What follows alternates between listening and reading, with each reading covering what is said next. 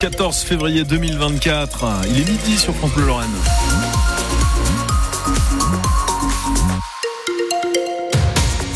Bastien Munch. Ilan Malka, la météo de l'après-midi, ça va être encore pluvieux. Hein? Ouais, pluvieux effectivement et gris avec des températures entre 11 et 12 degrés. Bastien, la France rend un dernier hommage au père de l'abolition de la peine de mort. Robert Badinter, l'ancien garde des Sceaux décédé vendredi à 95 ans, un hommage national lui est rendu ce midi.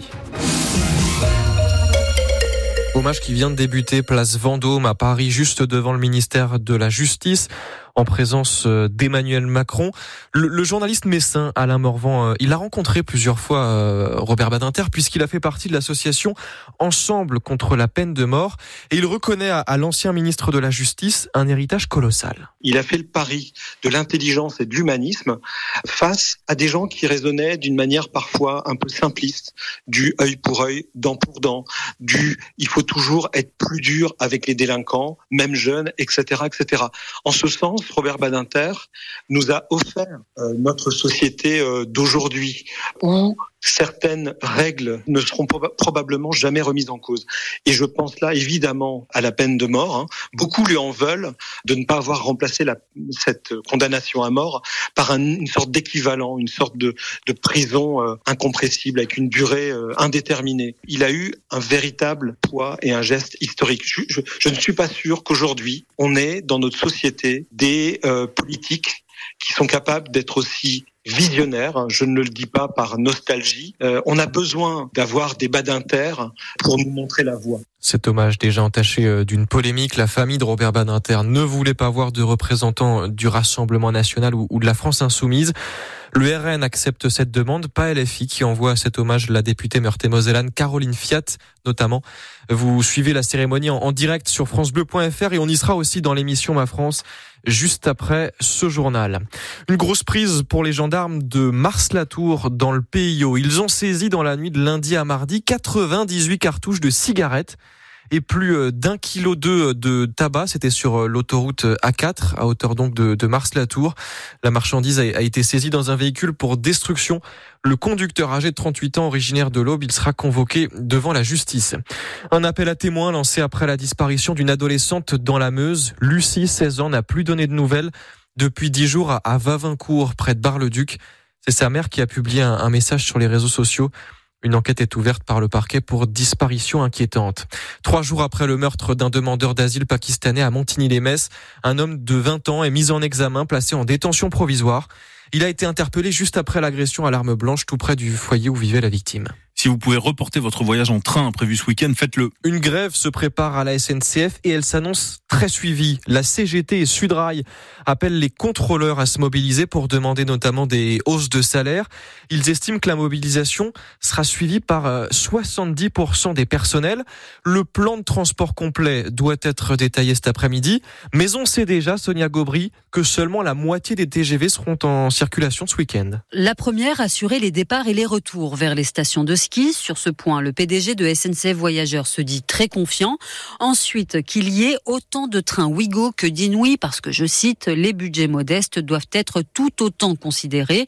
Et enfin, la troisième priorité, en cette période de vacances scolaires, la SNCF va faire son maximum pour que tous les enfants puissent voyager avec son service junior et compagnie. Vous le disiez, le plan de transport sera dévoilé cet après-midi, mais les voyageurs qui ont réservé un train vendredi, samedi ou dimanche sont censés recevoir depuis ce matin un SMS ou un mail pour leur dire que soit leur train est confirmé, dans ce cas, il partira sans aucun doute, promet le PDG de SNCF Voyageurs, soit à l'inverse, que leur train est annulé. Là, la SNCF invite ses usagers à décaler gratuitement leurs billets en les encourageant notamment à partir jeudi ou lundi.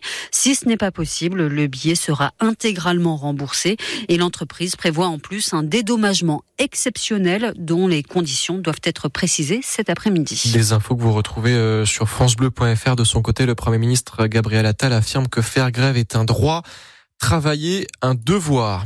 On pensait le Grand Est mondial air ballon enterré avec le départ de son fondateur Philippe Durand-Pilâtre, mais finalement, après d'âpres négociations, un repreneur a été trouvé pour le plus grand rassemblement de montgolfières au monde à Chamblay. C'est le groupe ABC qui s'est manifesté pour le reprendre, un groupe déjà connu en Lorraine pour l'organisation des, des, de divers événements. Il est par exemple impliqué dans le Moselle Open. Le GMAP reviendra donc dès 2025 du 25 juillet au 3 août. L'évêque auxiliaire de Strasbourg a présenté sa démission et le pape l'a accepté. On l'apprend ce midi, annonce de Philippe Ballot, l'évêque de Metz, mais qui est aussi administrateur apostolique de Strasbourg. Selon lui, Gilles Rétinger a des problèmes de santé qui ne lui permettent plus euh, d'exercer des missions qui euh, interviennent dans un contexte particulier puisque Gilles Rétinger était accusé d'avoir couvert une agression sexuelle qui avait fait l'objet d'une enquête canonique. L'hiver pluvieux a bien rempli nos nappes phréatiques. Leur niveau est globalement satisfaisant dans le pays. C'est ce que dit le BRGM qui surveille ces nappes toute l'année.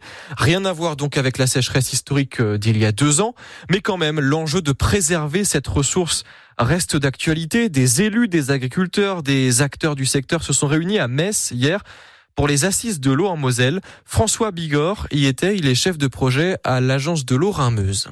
Le problème, c'est qu'aujourd'hui, la ressource, elle est naturelle. Donc, elle dépasse très largement les limites d'un territoire. Elle s'arrête pas à une frontière et puis elle commence à une autre.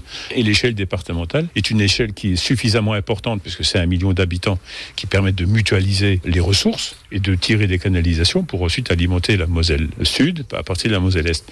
Et puis, c'est des réseaux qui sont, pour certains, en situation assez dégradée, où il faudra encore investir beaucoup. Et le troisième point, c'est que tous les Mosellans payent tous le même prix de l'eau, ce qui est absolument pas le cas aujourd'hui. Permettrait également une solidarité territoriale, et je parle en particulier en direction de la ruralité, des toutes petites communes rurales qui euh, auraient le même service que les grands centres urbains, comme on a fait sur la fibre et comme on a fait sur euh, le service départemental d'incendie et de secours à l'époque. François Bigorre, pardon, c'était pas du tout François Bigorre, c'était Patrick Weiten, le président du département de la Moselle, qui était présent hier euh, lors de ces assises de l'eau. L'interview de notre invité François Bigorre est-elle à, à, retrouver sur francebleu.fr. Metz Handball en déplacement à Mérignac pour le compte de la 16e journée de Ligue féminine. C'est ce soir à, à 20h les Dragons toujours leaders du classement. Bien sûr, elles affrontent euh, les Girondines, donc 12e euh, première non relégable. Manu Mayonade, l'entraîneur messin qui sera de retour chez lui puisqu'il est girondin d'origine.